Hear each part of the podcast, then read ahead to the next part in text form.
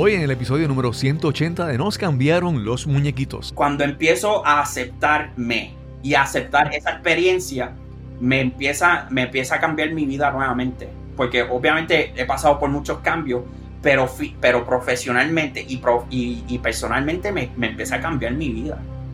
Porque paso a ser una persona donde este, estoy negando mi experiencia y, estoy y, acepto lo que sea, lo que venga, a ser una persona como que me estoy dando mi lugar, estoy, me estoy, estoy poniendo eh, boundaries, como que estoy ah, cobrando más, estoy, eh, ahora estoy entrenando a otra gente, you know.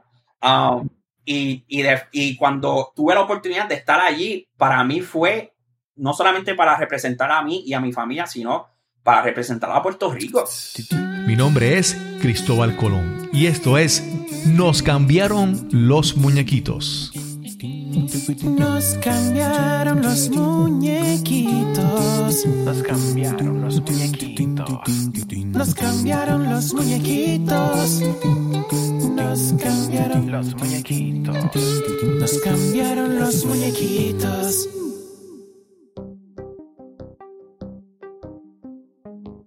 Gracias por acompañarnos en este episodio de Nos cambiaron los muñequitos, el podcast donde hablamos sobre cómo manejar el cambio, cómo adaptarnos, cómo reinventarnos. Aunque puedes pensar que el concepto de los famosos y populares reality shows se originó en la década de los 90 y principios del siglo XXI, tengo que decirte que no es así. Desde sus inicios, en las décadas de los 40 y 50, la televisión comercial ha tenido programas sin libretos, sin actores, lo que podemos considerar telerrealidad o televisión de vida real. Hoy hablaremos un poco sobre algunos aspectos de la producción de este tipo de entretenimiento. Te presentamos a nuestro invitado de hoy. Hola, ¿qué tal? Mi nombre es Carlos Gamarra, yo soy del pueblo de Moca de Puerto Rico. Estudié en el recinto de Arecibo de la Universidad de Puerto Rico, eh, Comunicaciones Teleradial, y ahora mismo vivo en Nueva York, eh, en Estados Unidos. Carlos Gamarra es un joven puertorriqueño con una pasión increíble por la creación de contenido audiovisual para televisión y cine. Su deseo de aprender, crecer y hacer su trabajo con excelencia lo llevó a establecerse en la gran ciudad de Nueva York. Te que su trabajo lo ha llevado a ser reconocido con un premio Primetime Emmy por Outstanding Picture Editing for a Structured Reality or Competition Program en 2019. Esto por su participación en la serie de Netflix Queer Eye. Este es el episodio número 180 y conversamos con Carlos Gamarra. Hoy vamos a conversar con Carlos Gamarra. ¿Cómo estás, Carlos? Bien, bien, aquí emocionado de estar aquí contigo y compartir un ratito contigo. Sí. Me mencionaste hace un momento que conoces a Cristian desde de que estudiaste en la Escuela Superior Residencial CROEM en, Mayagüez. También ahí yo te mencioné que participé en, esa escuela.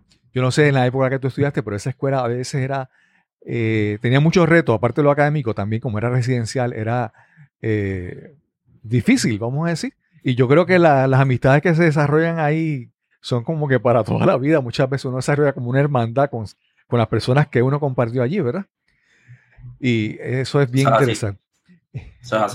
Me mencionaste que entonces tú estudiaste comunicación teleradial. Eso es así. Y tú eres del pueblo del pueblo de Moca. Pero ahora mismo estás en Nueva York y yo quisiera reconstruir en esta conversación, ¿verdad? Los puntos intermedios que no sabemos, ¿verdad? Cómo, en la universidad, eh, cuando estudiaste en Arecibo, cómo, cómo ha ido esa trayectoria de tu primer trabajo hasta que llegas a la posición donde estás ahora y lo que estás haciendo? Vamos, vamos a empezar. Pues yo este, soy de Moca y estaba estudiando en, el pueblo de Isabela porque yo soy de, específicamente del barrio de Aceituna, de Moca.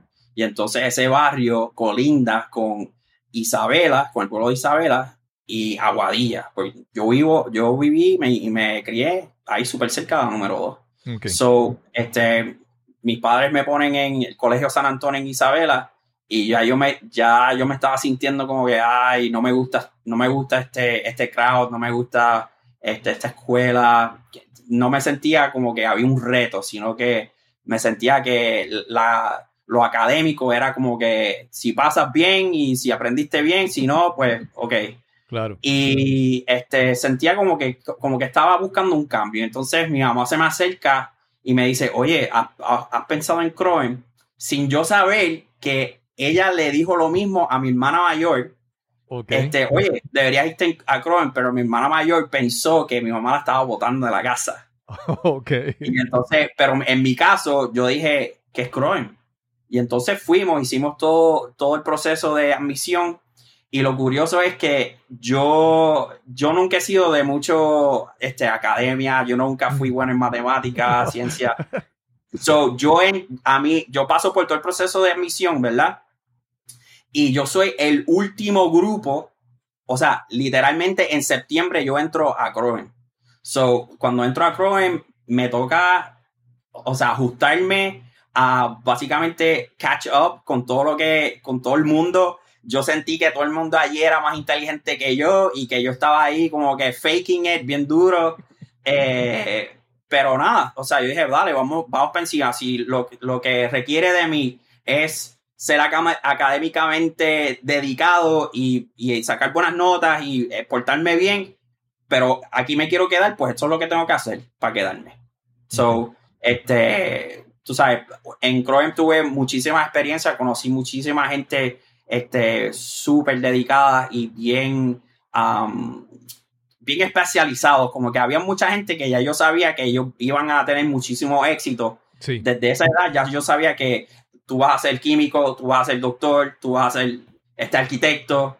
Este, yo en, en mi desarrollo en Croem me desarrollé en las artes, que era bien ra- que es bien raro, porque Croem es un, es un, como tú sabes, un una escuela especializada en ciencia y matemáticas Exacto. pero, pero yo me cogí todas las clases de arte, las electivas de arte.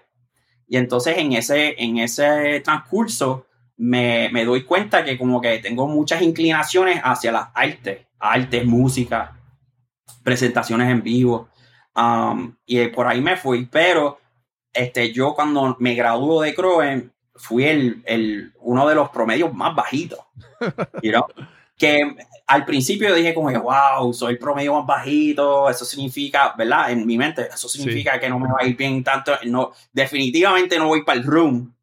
este, y este, porque yo me quería ir para el room, yo quería estar con los panas, pero no entré al room. Yo, de hecho, entro a Cora, a, a la Universidad de, de Aguadilla, el recinto de Aguadilla, la Universidad Exacto. de Puerto Rico de Aguadilla. Y ahí es que empiezo mi bachillerato en comunicaciones teleradial. Porque antes de eso, mi decisión era estudiar contabilidad.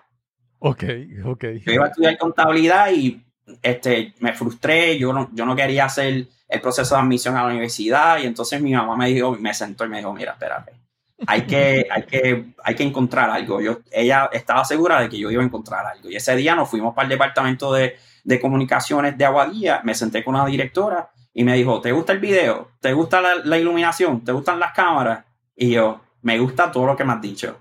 Y entonces ella me dijo, pues mira, transfiérete para este, para este programa. Y yo, ya, listo.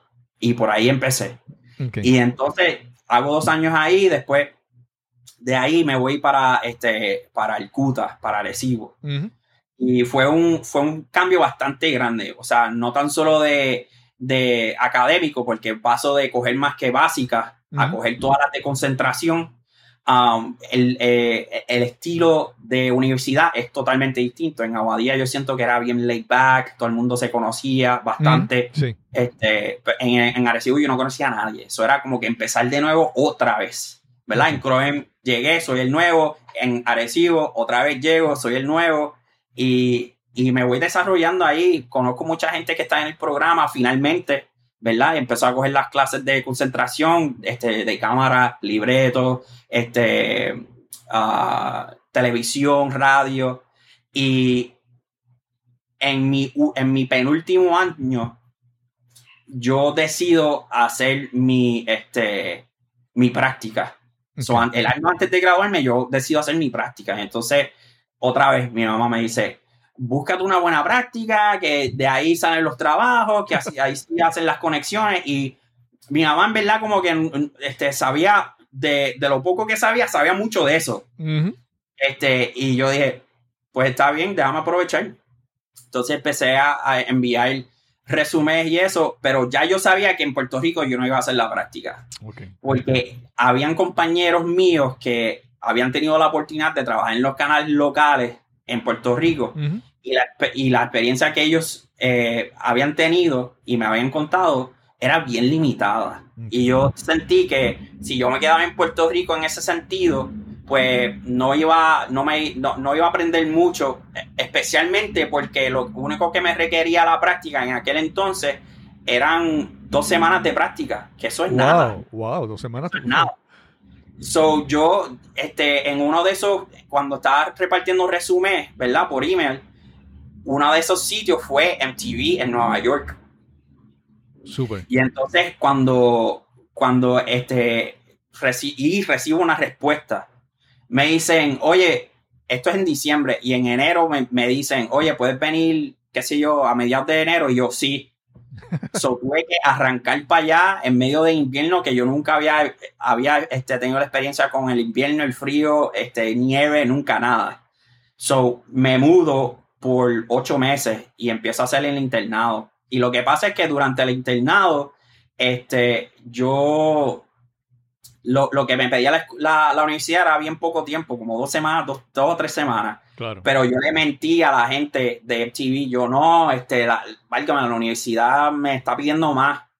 Y, y por ahí me quedé, de hecho me quedé por dos rondas, porque ellos tenían, este, cuando yo llegué, a eso le llaman uh, spring. ¿verdad?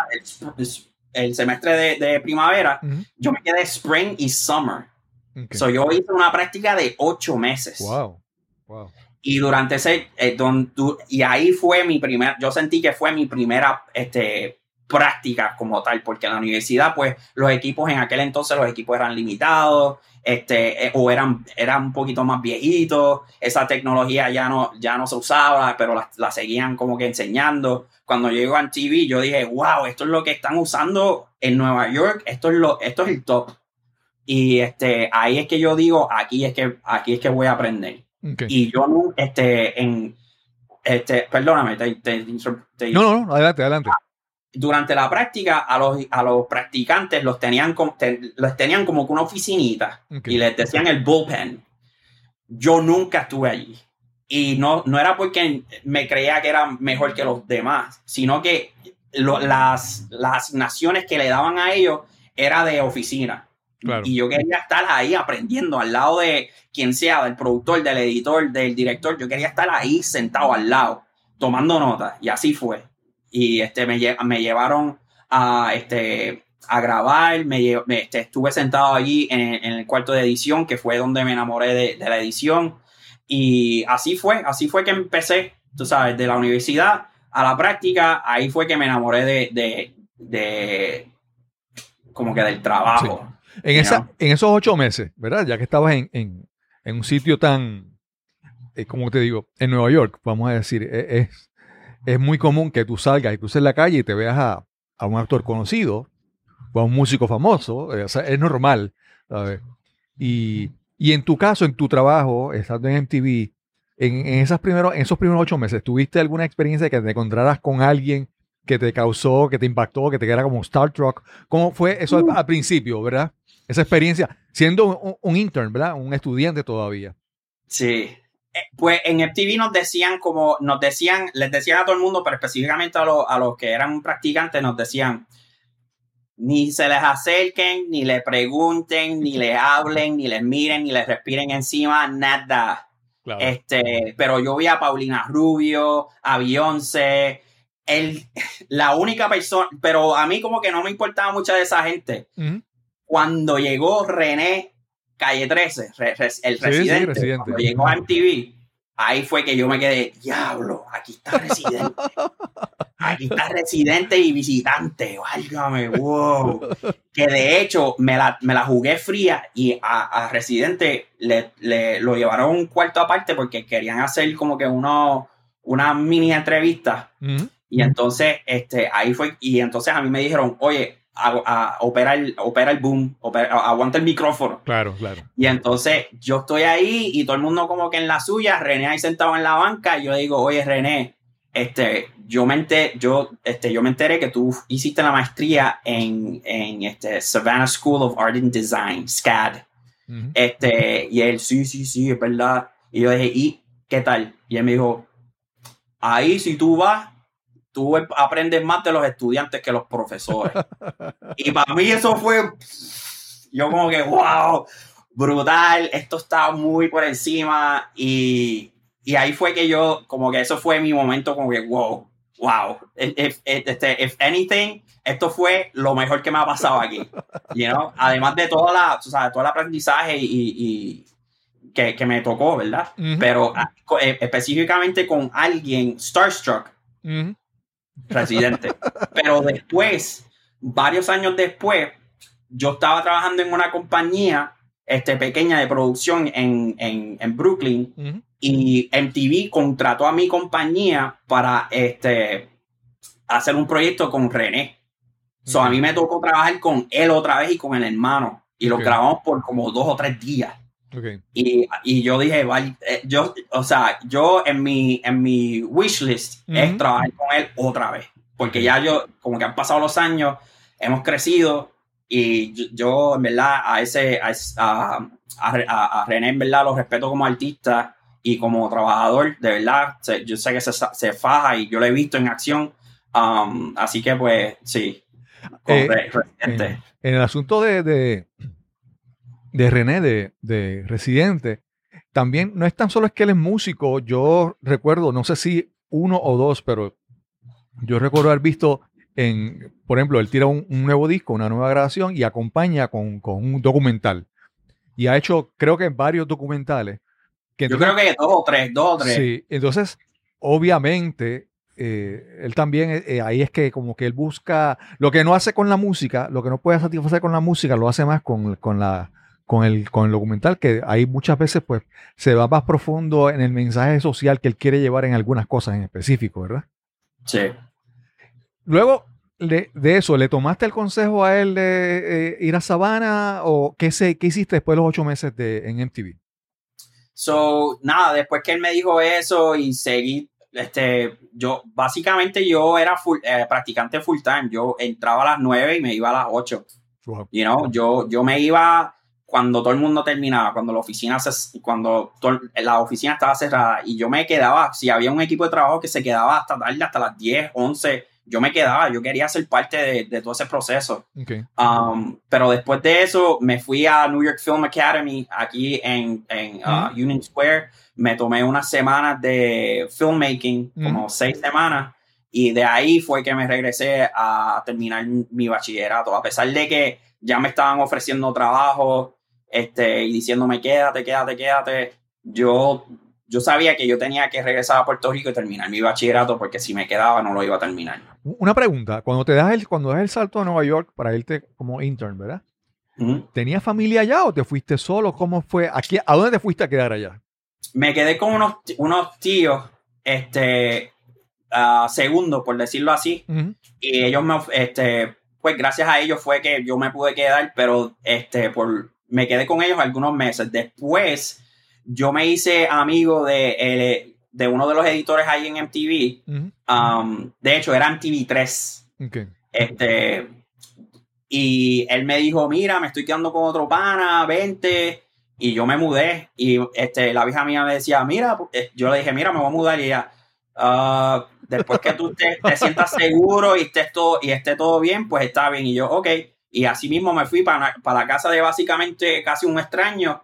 Este, gracias a, tú sabes, gracias a la vida, todo salió bien, no, no pasó nada malo. Y ah, con, con esa persona, Juan Pichardo, y con Augusto Araujo, Ok. este, aprendí, ellos, ellos eran editores o son editores y con ellos seguí aprendiendo porque Juan tenía montado en su casa una editora y él tenía, estaba haciendo trabajo desde su casa, yo me iba a la ciudad con Augusto, yo era practicante, él era, él era el, el editor Ujú. y, y me ponía al lado de él a, a observar. Literalmente yo nunca tocaba, yo nunca toqué el teclado hasta más después, pero yo me sentaba ahí porque yo estaba viendo lo que me enamoró, de hecho, lo que me enamoró era el hecho de que estaban creando algo de, de cero.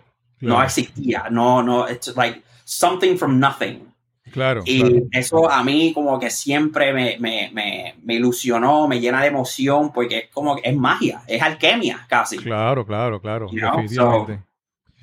Entonces, regresas a Puerto Rico, terminas el, el bachillerato y ¿qué ocurre?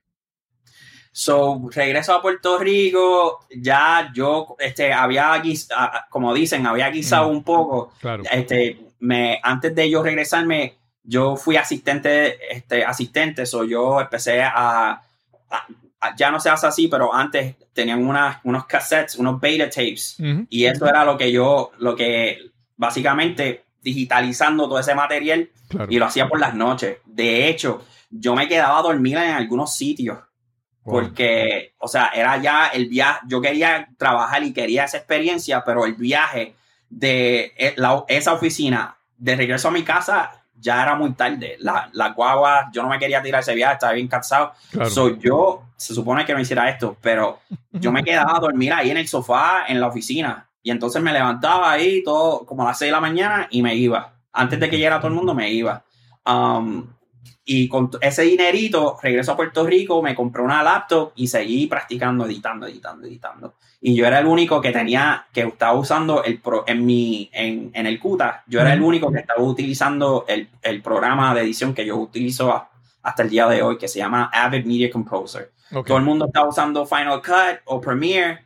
Yo, Ujú. esta- yo era el único, único, único que tenía una editora con Avid. Y este, eso era el tema de conversación, porque es como que, espérate, ¿cómo que funciona este software? ¿De dónde tú aprendiste? Y, y entonces, pues ahí, no, que fui a Nueva York, hice la práctica. Entonces, esto es lo que usan para broadcast, esto es lo que usan para este, editar la- las películas, cual- cuánto proyecto. Y este, este, termi- so, regreso, estoy editando, aprendiendo, me certifico en Avid y después ahí es que empiezo a montar mis proyectos de la escuela, los empiezo a mon- montar con, el, con, esa, con ese conocimiento de MTV y entonces en uno de esos proyectos yo se lo envío a finales de semestre, ya para graduarme, se lo envío a mi amigo Augusto, se lo Ok. envío. Y él, wow, bro, pero tú estás editando mejor que yo, bro.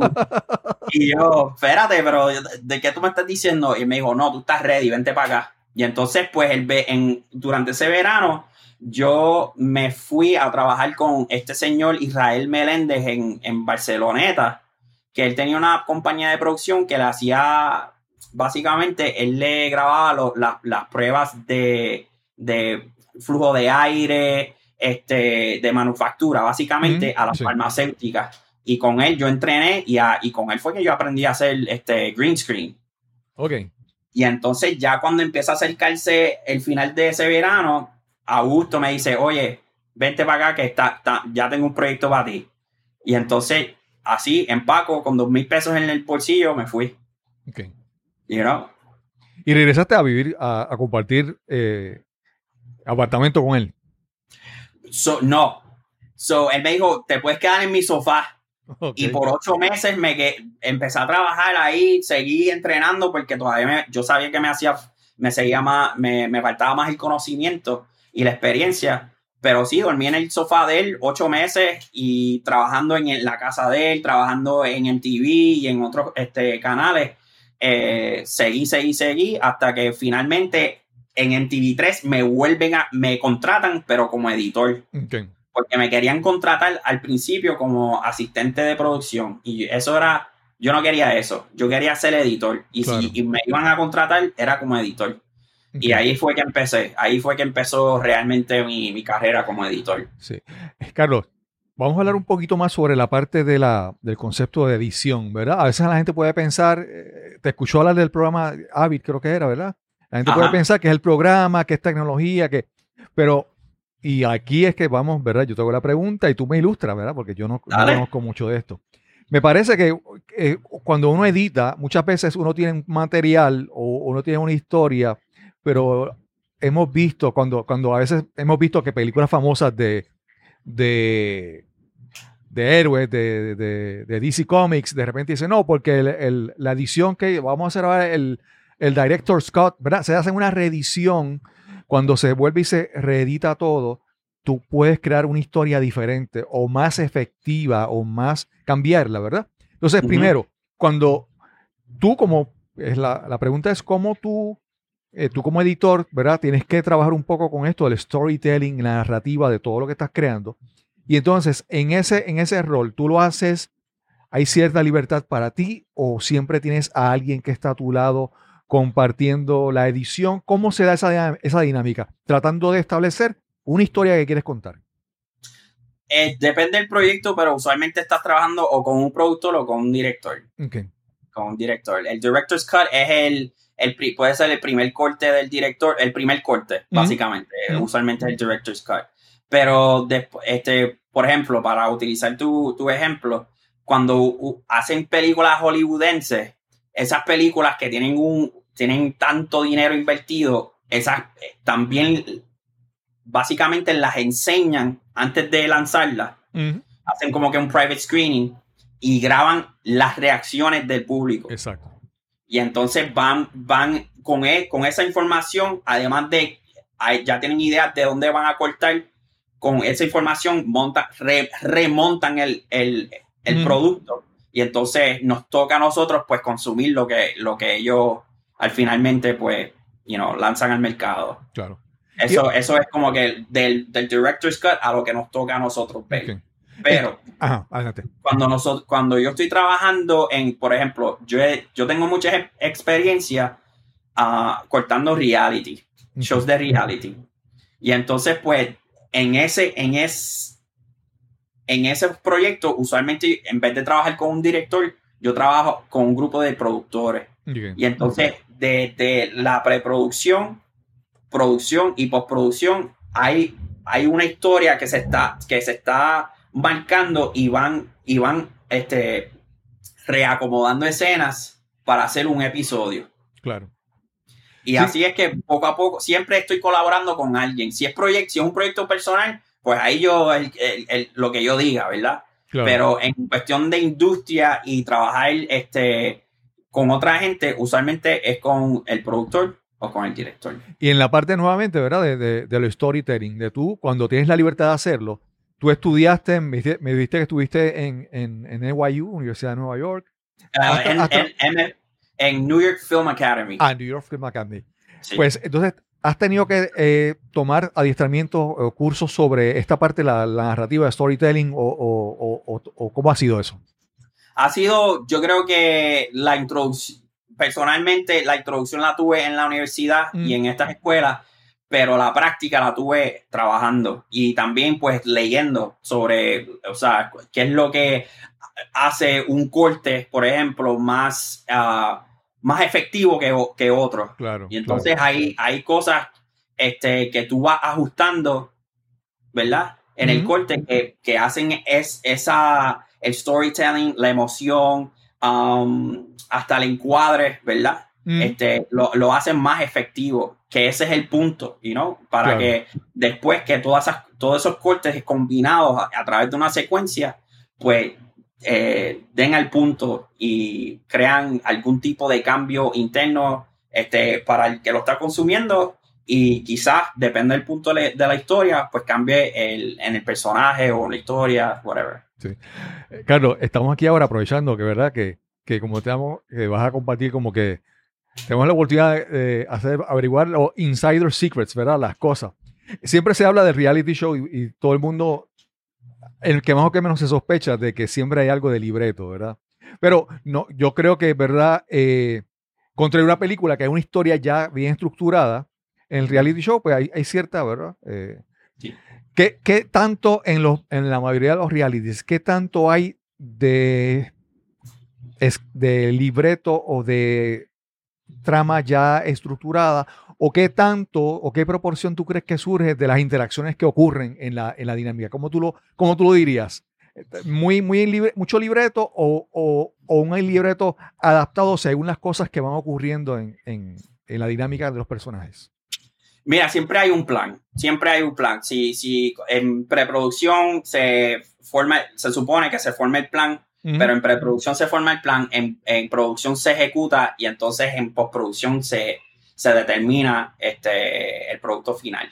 you claro. know. So, eh, pero en reality usualmente van, graban por hora, dos horas, depende de, lo que, de la escena, Ujú. graban todo ese material ya con unos puntos dados, ¿verdad? Este, porque algunas veces pues se tienen que parar, moverse de sitio, Exacto. este, o están haciendo algún tipo de actividad, o es en una fiesta.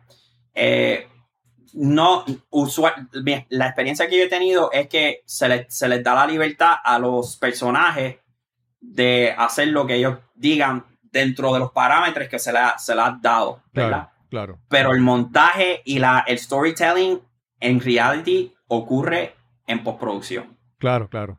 Sí, porque. Porque a mí, me, a mí me ha tocado este, lo que dicen cheating, ¿verdad? Um, a mí me ha, me ha tocado montar cosas que realmente no pasaron y que no existen, claro. este, más que el- eh, y, y entonces, pero ese es mi trabajo. Y no me Claro. dicen, oye, esto es lo que tiene que pasar. Y entonces me toca a mí y al productor, como que, ok, so, ¿cómo lo montamos? ¿Cómo hacemos que ese momento ocurra? ¿Cómo hacemos que este personaje diga esto para que el otro, para el- que el otro personaje reaccione? You know? Y algunas veces, a través del, y muchas de las veces a través de la edición, es que buscamos palabras y momentos, reacciones que no necesariamente pasaron en ese mismo momento, pero a través del montaje parecen real. Ok, ok. you know? Y esa es la experiencia que tiene la gente cuando está viendo. Hay- Ok. lo- los buenos shows, ni te das cuenta, te lo crees todo. Los Claro. malos shows, tú como que empiezas, ya, yo creo que el- la mente del consumidor está, se está como que afilando más y más con esto de la tecnología y de los teléfonos y todo el mundo como que grabándose los podcasts Ujú. pues ya la gente ya está teniendo un poquito más de experiencia en cuestión de pro- producción y postproducción. Los shows malos, pues ahí ya te estás dando cuenta como que, "Eh, pero esta persona se escuchó que lo dijo, pero no está en cámara diciéndolo. Claro, claro. Y, y ahí esos son los momentos que uno tiene y busca para meter esas, es- esos momentos, eso- esa- esas palabritas, esos pensamientos, esas reacciones para, para afilar el, el, este, el storytelling, para buscar una mejor reacción. Este, porque acuérdate, muchas de estas personas que son, que pertenecen al género de reality, no son personas con este, preparación Exacto. de actuación. No Claro. saben lo que nu- nunca estado, nunca han estado en un set, no saben que no se, se supone que no cruces a través de, de- de- del tiro o este, darle la espalda a la cámara. Claro. O sea, no saben. So, le toca al, a producción como que entrenarlos en the moment, básicamente, para capturar lo que, lo que después se va a utilizar como material y, y montar y montarlo. Sí. you know? Pero el, el, el- el departamento, si lo pon- ponemos, o el, el proceso más que, que le toca el más trabajo es postproducción. Porque a- este, somos la última línea de defensa, por decirlo así, claro, antes de que salga el producto. O tenemos que arreglarlo todo claro, claro, ¿no? para, que se, para que se pueda consumir. claro. Carlos, te pregunto, mira, en el mundo del podcasting, que es lo que yo- más yo conozco, yo he visto ya que hay tecnologías que, por ejemplo, de tú generas un audio y hay programas que lo transcriben, ¿verdad? Y, y hay programas que aprenden tu voz y cuando tú editas lo que tú transcribiste en palabras, en texto, lo traduce a tu voz nuevamente. Entonces, ¿verdad? Ya, ya puedes crear, de, de un texto escrito, puedes crear un- una pieza de audio, un episodio de, podcast, porque alguien, y, y con la voz de la persona que está, ¿verdad? También hemos visto en el mundo del vídeo, ya se habla de, los de los deepfake videos que se pone la cara de esto. ¿Cómo, cómo tú ves eh, en el futuro eh, qué cosas nuevas interesantes para ti, tal vez útiles, tal vez eh, complicadas? ¿Cómo tú ves en el futuro lo que viene, lo que ves por ahí llegando para el mundo de la edición? Hay dos cosas que, una de ellas, hay dos cosas. Una de ellas te puedo hablar que ya la vi, este, ya, ya tuve la experiencia de verlo y de ver cómo es que funciona. Hay, yo le hice un, le hicimos, ¿verdad? Porque fue con un equipo de trabajo, este, pero yo produje y, y edité un video para una compañía que se llama Speech Morphing. Y esta compañía lo que hace es que a través de la este, inteligencia artificial Ujú. um, crea voces artificiales, you know? So esas voces que tú escuchas en, cuando estás en espera y que te hablan, ellos, ellos son parte de, de esa industria que crean esas voces. Una de las tecnologías que ellos estaban este, como que promocionando era el hecho de que ellos podían doblar, eh, doblar la, la, la, la misma, por ejemplo, el mismo libreto con la, con la voz si- sintetizada del, del actor. Ok. So, es como, tú sabes que cuando nosotros estamos viendo películas en español, algunas veces las doblan españoles, ¿verdad? Hispanohablantes, o, la, o, la, o mexicanos, algunas veces son muchos que, que hacen ese tipo de doblaje. La idea es que ellos puedan grabar al actor en su voz y puedan, este, y que el, el- con esa misma voz, se le- esa, esa persona o ese actor Claro. pueda hablar en distintos idiomas. Exacto. You know? exacto. So, si tú escuchas a Tom Cruise, ¿verdad? En Misión Imposible, lo está escuchando en inglés, a través de speech morphing, ellos capturan su voz y se la y con su misma voz, Tom Cruise, escuchan la voz de Tom Cruise doblada en español, Mm. en vez de otro actor que, que está en otro sitio y, o sea, pi- pierde un poquito de ese de esa it breaks a little bit of that Ujú. uh, movie going experience porque es como que ok o sea te tienes que acostumbrar porque si has, especialmente si has escuchado la voz de Tom Cruise en inglés.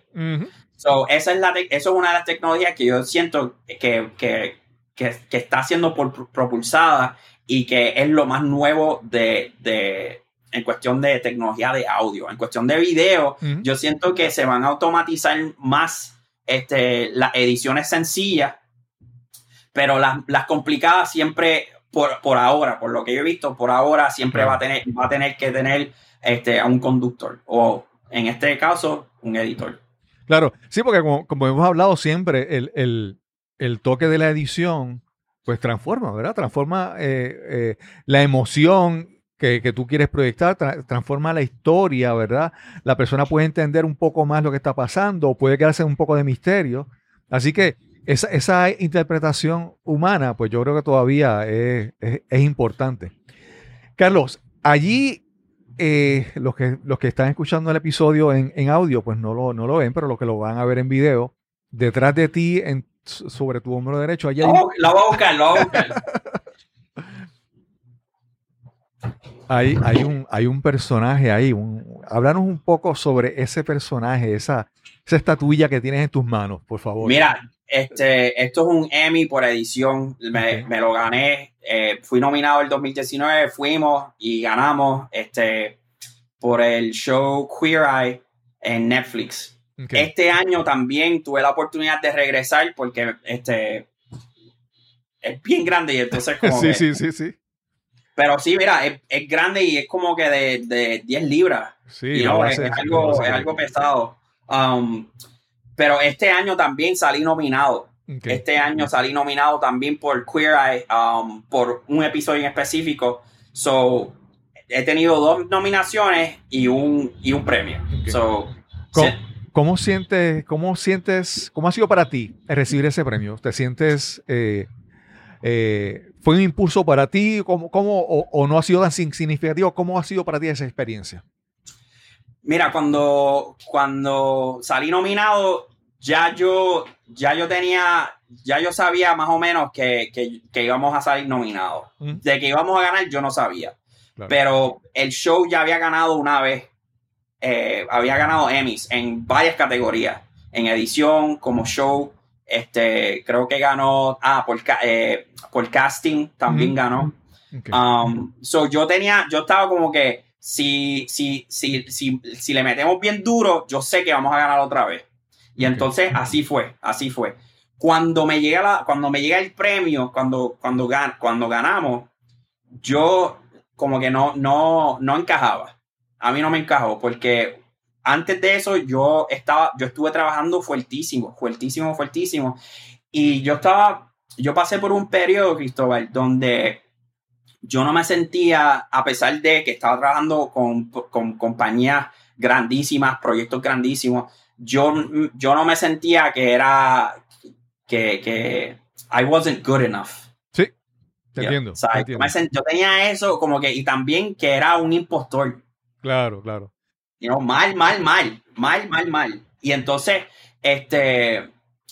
Y, Pero- Pero fíjate, el- eso de, del impostor syndrome, verdad, perdona que te interrumpa ahí sobre eso. ah, dime, dime. Yo creo que para, para, creo que para ti y para mí, yo creo, porque hasta cierto punto yo lo he sentido, eso yo creo que esa incomodidad nos hace querer esforzarnos un poco más. Yo creo que en el caso Sí. tuyo, y entonces eso va a querer, nunca te vas a querer suficiente. Hemos visto personas, vamos a decir, tal vez algún político que estuvo hace mucho, hace poco en una posición muy alta en Estados Unidos, que tú veías que él siempre creía ser más de lo que, o saber más de lo que. En el caso cuando uno se siente que uno sabe menos, uno siente la, neces- la necesidad de forzarse más, de demostrar más, de aprender más. Y entonces, aunque es incómodo, a la larga, creo que te beneficia a ti. Yo no sé si tú lo ves de esa misma manera. Sí, sí, sí. O sea, yo, eh, yo estaba como que con esa carga, como que, ay, no, tengo que ser más, más, más, más. Este, pero llegó el punto donde, y, y fue, y, y no fue hasta, o sea, el premio me abrió los ojos, honestamente, en ese sentido. Claro. Porque le veía la, la primero le veía la reacción. Básicamente tenía unas gringolas puestas bien puestas. O sea, no, no podía ver todo lo, o sea, no podía ver todo lo que había hecho y no podía aceptar toda esa experiencia. claro. La estaba negando. Tú sabes, cuando estás con, con, esa, con ese sentimiento de que I'm not good enough o imposter syndrome, estás negando la experiencia que has, que has recibido y has, you've worked for. Claro, claro. You know? So ahí está, ahí, ahí como que no brega. No, no está bien, eso no está bien. Pero cuando empiezo a aceptarme y a Ujú. aceptar esa experiencia, me empieza, me empieza a cambiar mi vida nuevamente. Porque obviamente he pasado por muchos cambios, pero, pero profesionalmente y, pro- y, y personalmente me, me empieza a cambiar mi vida Claro, claro. porque paso a ser una persona donde este, estoy negando mi experiencia y, estoy y, y acepto lo que sea, lo que venga, a ser una persona como que da- me estoy dando mi lugar, estoy, me estoy, estoy poniendo eh, boundaries, como Exacto. que estoy ah, cobrando más, claro. estoy, eh, ahora estoy ah, entrenando a otra gente, you know? Um, y, y, de- y cuando tuve la oportunidad de estar allí, para mí fue no solamente para representar a mí y a mi familia, sino para representar a Puerto Rico. Súper, súper. Yo fui allí con mi, con mi, con mi pin de la bandera este, blanca y negra Ujú. y allí yo me paré porque yo era el único este, latino allí parado. Claro, Los claro. otros eran, este, cin- ah, éramos creo que seis. Yo, yo era el único, eh, tú sabes, trigueño, you know, y el único que hablaba español en esa tarima. sí, sí, sí. sí. So, eh, para mí, yo como que, coño, o sea, aquí estoy, aquí estamos, y Claro. representando, Claro. y, y con fuerza, porque te digo, no es fácil. claro. No es fácil estar en una experiencia así, que te nominen y que ganen, porque muchos de esos procesos son politizados. So, es como que, mira, se, se me dio. Pero en hindsight, ahora que lo, que lo miro, yo dije, yo digo como que eso, para mí, eso es lo que me trajo el premio Claro. me, claro. me trajo más como que este me aseguró de lo que de lo que yo estaba haciendo está bien que yo soy definitivamente un profesional verdad este pero que quede claro o sea no fue porque como que ah diablo me, me gané el premio ahora sí soy Claro, claro. o sea más bien como que a- a- este, entré en un proceso de, de cambio y de realmente darme cuenta que soy la persona que siempre quise ser Claro, qué bien, qué bien. el profesional y el profesional que siempre he querido ser. Carlos, ha- hablamos hace un momento de, la, de tu experiencia, de tu experiencia al principio cuando conociste a Residente. Apa- aparte del premio, ¿verdad? Que el premio es algo físico. ¿Alguna otra experiencia en tu trabajo, ya sea porque conociste a alguien o trabajaste con algún equipo o trabajaste en un proyecto especial que tú entiendes que ha sido tan gratificante para ti, que ha sido importante, determinante en tu carrera profesional? ¿Algún proyecto, algo que tú dices, wow, esto de verdad es, es- por esto es que he estado aquí, por esto es lo que vale la pena lo que hago? Sí, ah, mira, te digo, eh, no, no, puedo, no puedo hablarte de uno en específico, Mm, pero para, para, para así, recientemente, el proyecto de Queer Eye de verdad que me, me ayudó muchísimo eh, crecer profesionalmente, no tan solo porque este, pues era un, es un show distinto, mm, ¿verdad? Con otros temas, ¿verdad? Eh, con temas nuevos, por decirlo así. claro. Um, el equipo de trabajo, de verdad que me, me, me apoyó, o sea, las personas que estaban involucradas y ese, esa hermandad que existía, o que, ¿verdad? Que existía, porque yo ya no trabajo con ellos, pero que existió en ese momento, me, me ayudó mucho en el proceso de, de hacer un buen trabajo, porque este, había, había organización, había apoyo, había aprendizaje entre nosotros. Mm, Um, y de- definitivamente eh, fue un proyecto bien difícil, pero si no hubiese sido por la gente involucrada, de, de, de veras que, que I would definitely feel different. mm. Carlos, ¿y, y qué, qué hay en qué, dónde está tu, tu, tu mirada fija, tu, o sea, tu, tu mira, ¿verdad? Tu- dónde- ¿En qué quisieras alcanzar? ¿Qué, ¿Cuál es la meta que tú quisieras decir? Esto, aquí es que yo quiero llegar, esto es lo que yo quisiera hacer. Chacho, la pregunta, la pregunta es de 100 mil. Este, te voy a ser bien sincero. Ahora mismo, obviamente seguir editando, porque eso es lo que, lo que me gusta y eso es lo que trae el dinero para pagar lo que, la vida, para pagar la vida. Claro, claro. Pero ahora mismo, ahora mismo yo acabo de, eh, en COVID, durante COVID, en el- al final del 2020, yo abrí mi compañía de producción Ok. you know, se llama Colored, Colored Keys. Y este, a través de ella, pues yo espero crear contenido este, ah, y, y seguir tra- y, es- y, y entrenar gente. Eso es el plan por ahora. En un, en un, o sea, fast forward 10 years, yo quisiera, pues, este, tener, cli- tener clientes que, que sean de, de- para toda la vida, Ok. you know? y poder proveerle servicios e ideas, porque es más bien ideas lo que yo quiero presentar versus hacer el trabajo. Claro. Um, sí, presentar ideas que, claro, claro, claro. Este, presentar ideas que se ejecuten y, y pasarla bien, you know? Sí. Pero idealmente es tener clientes este, que, que, que yo quiera, que yo escoja trabajar con ellos y ellos escojan trabajar conmigo Claro. porque esas son las relaciones que estoy buscando, la- las relaciones en las cuales los dos, los dos lados estén mutuamente interesados y mutuamente, este, like, mutually invested in the outcome of the product, Claro, por, claro. por decirlo así, Sí. you know, um, ¿Estás trabajando So, con, con proyectos actualmente puramente eh, virtuales para, para YouTube o para redes eh, sociales o, o estás trabajando, o sea, ¿hay algún proyecto así? Es que creo que creo que vi en algún momento un video de alguien en Nueva York corriendo bicicleta, creo, y creo que, que no sé si era un trabajo que tú habías realizado, no sé si estás realizando algo solo así para, para las redes sociales. ahora mismo tengo dos proyectos. Ok. So, ahora mismo yo estoy trabajando para Housewives de Miami, que es un reality show para. Bravo. Y hay otro, hay un, hay un show que estoy desarrollando con mi amigo Alejandro de la ok, Él tiene un podcast en YouTube, se llama Pod Reales.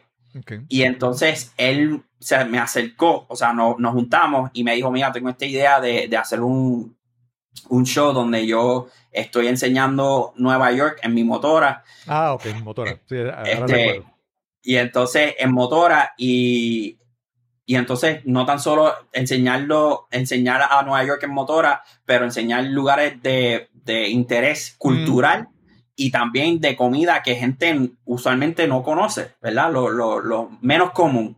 Sí. So, nosotros hicimos el primer episodio, que es el episodio cero, por decirlo así, eso fue el piloto.